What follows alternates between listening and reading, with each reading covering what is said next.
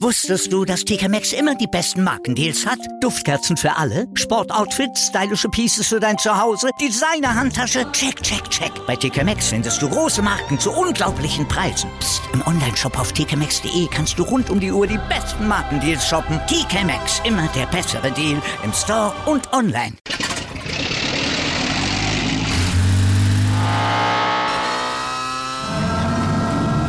Von 0 auf 100. Aral feiert 100 Jahre mit über 100.000 Gewinnen. Zum Beispiel ein Jahr frei tanken. Jetzt ein Dankeschön, rubbellos zu jedem Einkauf. Alle Infos auf aral.de. Aral, alles super. Anwurf. Der Handball-Talk auf meinsportpodcast.de. 2020 steigt in Österreich, Norwegen und Schweden eine Handball-Europameisterschaft und die deutsche Handballnationalmannschaft, die ist schon mal fest mit dabei. Die kann auf jeden Fall für dieses Turnier bereits planen. Möglich gemacht hat's der 29-24-Sieg in Halle am Wochenende gegen Polen und damit schließt die deutsche Nationalmannschaft ihre Qualifikationsgruppe noch nicht ab, weil die Quali ist ja noch nicht vorüber, aber sie ist bei den noch ausstehenden Spielen nicht mehr von einem der ersten beiden Plätze in ihrer Gruppe mit Israel, Polen und dem Kosovo Kosovo zu verdrängen. Wir gucken mal auf die Qualifikation der Deutschen, aber auch auf die anderen Qualifikationsgruppen, wie es da aktuell steht. Nach vier absolvierten Spielen, natürlich hier auf mein Sportpodcast.de, Deutschlands größtem Sportpodcast-Portal mit Malte Asmus, aber viel wichtiger, unserem Experten Sebastian Mühlenhof. Hallo Sebastian. Hallo Malte zu der deutschen Mannschaft vielleicht noch kurz. Dieser 29-24 Sieg, der hat jetzt das Ticket also schon gebracht für die EM, hat auch Uwe Gensheimer einen weiteren Meilenstein in seiner Karriere gebracht. Der ist jetzt nämlich in der ewigen Torschützenliste des DHB mit 828 Treffern an Floria Kehrmann vorbeigezogen, ist alleiniger Dritter jetzt in diesem Ranking. Ja, Sebastian, was bleibt als Fazit zu ziehen nach diesen vier Spielen der EM-Qualifikation? Was läuft, was läuft noch nicht so gut? Hat es Verbesserungen gegeben im Vergleich zum Spiel gegen die Polen von unter der Woche? Ähm, ein bisschen vielleicht, jetzt aber nicht großartig. Erste Halbzeit war nicht so stark, ähm, da hat man gerade Probleme gehabt mit der Abwehr und offensiv war man nicht so stark. Und dann in der zweiten Halbzeit hier besser funktioniert, starke Abwehr gehabt, offensiv wieder konsequent die Torchancen. Und das ist, glaube ich, so das Spiel, was man, oder das, was man dann arbeiten muss. Die Abwehr, die steht gut, hat einen guten Torhüter drin. Auch Silvio Einefeld hat wieder ein starkes Spiel gehabt, aber vorne ja, da muss mehr kommen, da muss mehr Aggressivität rein, muss klare Chancen gespielt werden, muss wirklich geguckt werden, dass mehr Struktur reinkommt, dass man wirklich dann auch den Kreis freispielen kann, die Halbspieler freispielen kann und auch, dass der Mittelmann aggressiv auch nach vorne geht. Auch zweite Welle ist weiterhin ein großes Thema und da gilt es dann zu arbeiten in den nächsten beiden Spielen in, in der EM-Qualifikation und auch gerade mit Blick auf die WM, e und auf die EM, äh, da muss noch ein bisschen mehr passieren, weil das ist so das große Thema bei Deutschland. Aber da hat der Bundestrainer, da hat Christian Prokop dann ja einige Zeit, um die Mannschaft entsprechend bis zum Turnier in richtige Form zu kriegen. Die Deutschen also schon dabei. Wie sieht es in den anderen Gruppen aus? Gucken wir mal drauf. Sebastian, nehmen wir uns erstmal die Gruppe 2 vor. Kroatien da aktuell Gruppenkopf führende Mannschaft mit sieben Punkten vor der Schweiz, mit sechs Punkten Serbien und Belgien mit zwei und einem Punkt auf den Plätzen drei und vier. Das sind so die Kräfteverhältnisse, die man vielleicht auch erwartet hat. Die Serben vielleicht ein bisschen unter Wert bisher?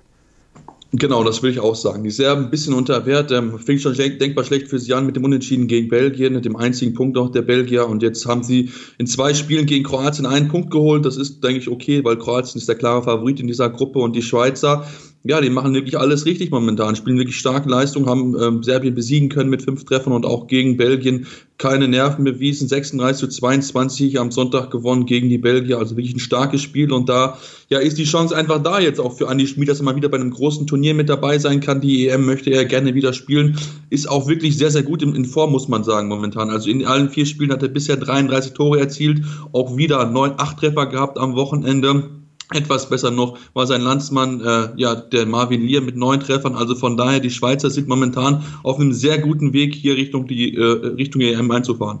So sieht es also in der Gruppe 2 aus. Gucken wir auf die Gruppe 3. Island und Mazedonien an der Spitze mit jeweils fünf Punkten. Die Türkei folgt mit vier Punkten auf Platz 3. Griechenland hat zwei Punkte. Also da ist noch eine ganze Menge möglich in der Gruppe. Genau, so sieht es auch zumindest auf den ersten Blick auch genauso aus. Die Türken haben jetzt natürlich zwei schwere Spiele. Sie müssen zu Hause gegen Mazedonien spielen und dann nach Island fahren. Deswegen wird es für die sehr, sehr schwierig werden. Vielleicht können sie dort überraschen. Haben ja bisher auch eine, eine gute, ein gutes Turnier gespielt, bisher eine gute Qualifikation. Die Griechen haben die zweimal klar besiegen können, 26, 22 und jetzt am Sonntag mit 26 zu 23. ja, Mazedonien, die haben sich wirklich reingefaltet. Nachdem sie eine überraschende Niederlage ja kassiert hatten, letztes Jahr gegen Mazedonien, haben sie in Island gewonnen und zu Hause den Punkt gegen die Isländer geholt und ähm, sind damit wieder zurück in der Qualifikation, haben damit alle Chancen, selbst die Qualifikation zu schaffen. Und die Isländer, die müssen jetzt gucken, dass sie diese beiden Spiele dringend schnell wegstecken, weil sie bis dahin eigentlich die klar beste Mannschaft in dieser Gruppe waren. Deswegen denke ich, dass eigentlich Island und Mazedonien durchkommen sollten. Aber mal gucken, die Überraschung schon da in der Gruppe und äh, vielleicht gibt es eine weitere und da muss gucken, dass dann jede Mannschaft äh, ja möglichst alles zeigt, damit sie diesen Platz 1 oder Platz 2 holen kann. In der Gruppe 4, da geht es wieder etwas deutlicher zu. Die Slowenen vorne mit 8 Punkten vor Lettland, die haben 6 Punkte, liegen auf Platz 2, die Niederlande auf Platz 2 und Estland abgeschlagen mit 0 Punkten am Tabellenende.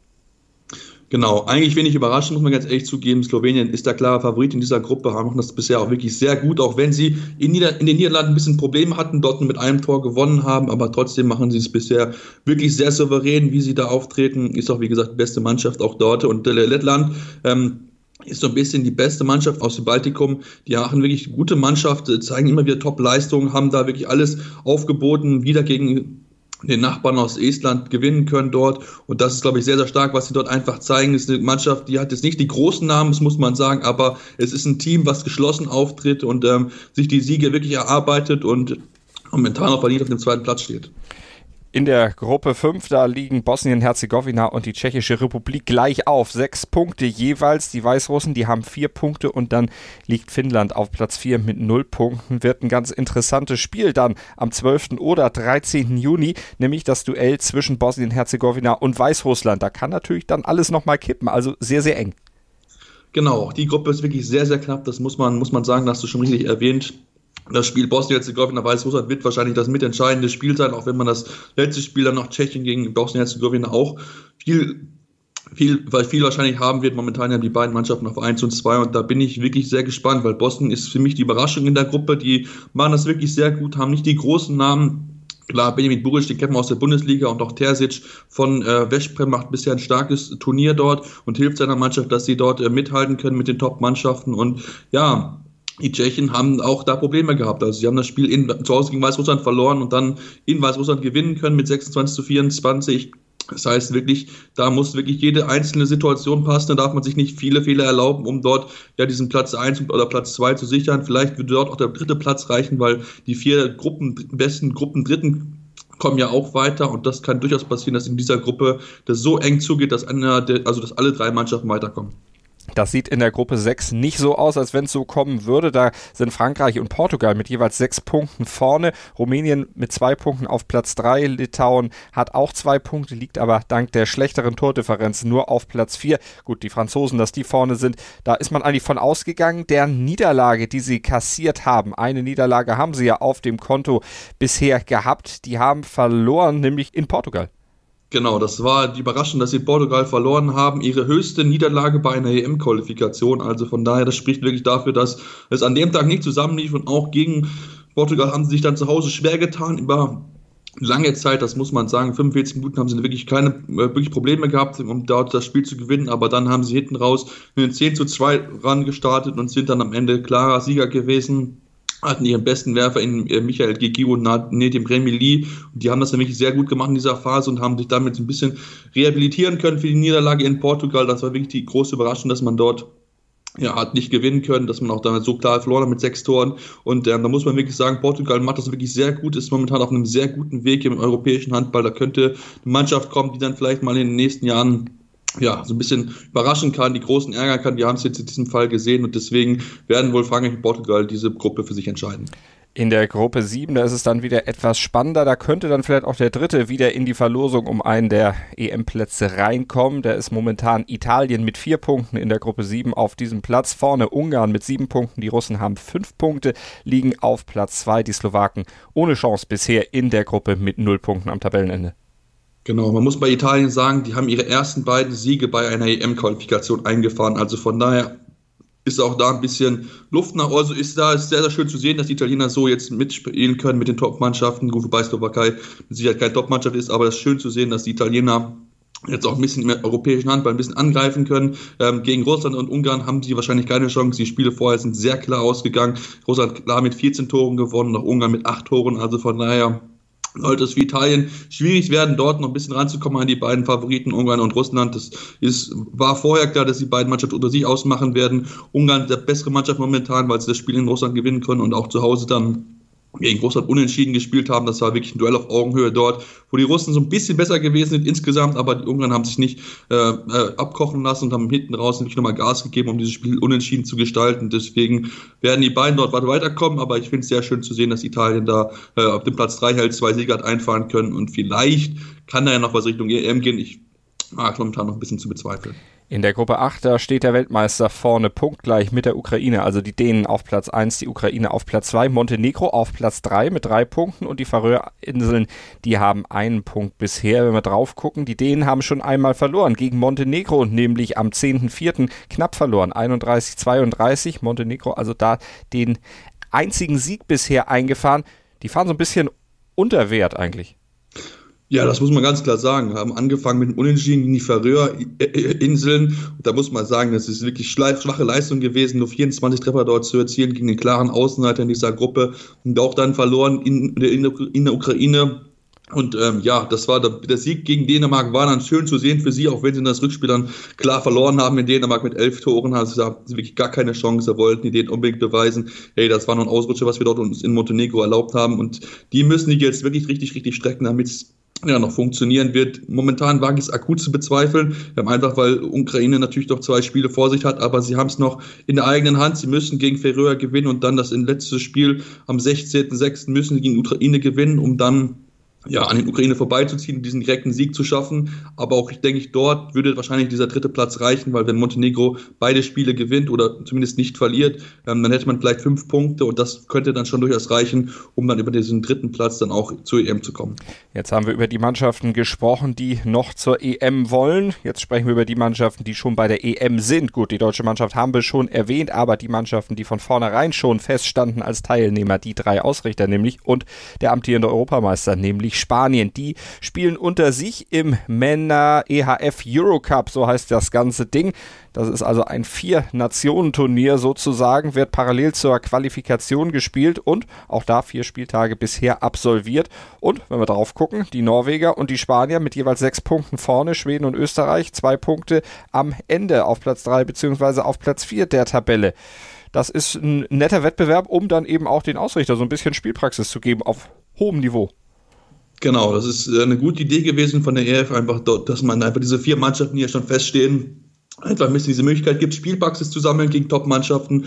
Das ist auch bisher ein schöner Wettbewerb. Äh, Österreich hat gewonnen, zu Hause gegen Spanien in dieser Woche, also von daher gute Leistung gezeigt, auch wenn sie das Rückspiel dann in Spanien mit vier Toren verloren haben und ähm, ja, man muss sagen, Spanien als amtierender Europameister macht es bisher sehr gut. Auch die Norweger haben wieder überragende Leistungen gezeigt, haben zweimal gegen Schweden klar gewonnen, einmal mit neun Toren zu Hause und dann in Schweden nochmal mit sechs Treffern gewonnen und bisher wieder bewiesen, dass sie sehr gut in Form sind, dass sie unbedingt dann auch bei der EM wieder top abschneiden wollen, dass sie gerne diesen Titel holen wollen. Aber die Spanier haben auch wieder angedeutet, dass da wirklich viel gut ist momentan zusammenläuft, auch wenn es jetzt noch nicht die äh, absolute Topleistung gewesen sind, dass sich gegen Österreich schwer getan haben, aber trotzdem haben das bisher sehr, sehr viel Spaß gemacht. Wir beiden agiert haben, haben ja auch immerhin die Norweger besiegen können im, im Oktober letzten Jahres. Also von daher, das ist ein schöner Wettbewerb für die vier Mannschaften.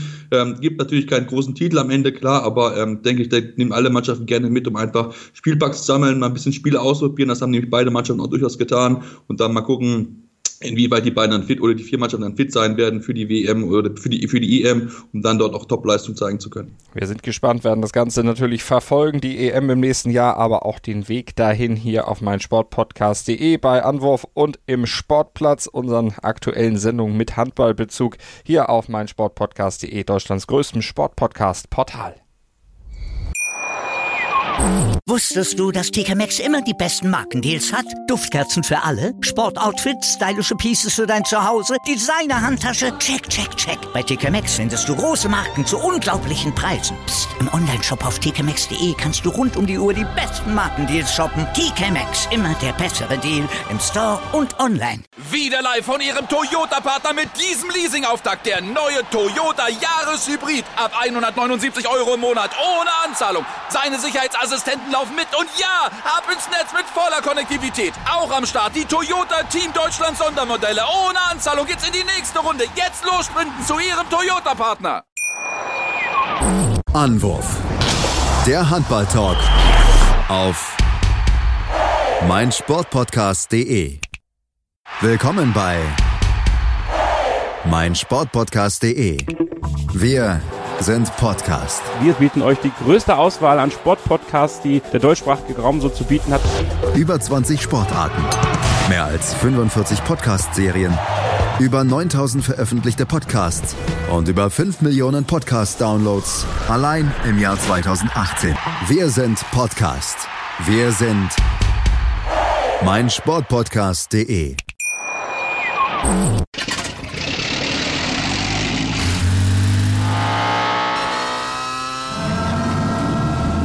0 auf 100.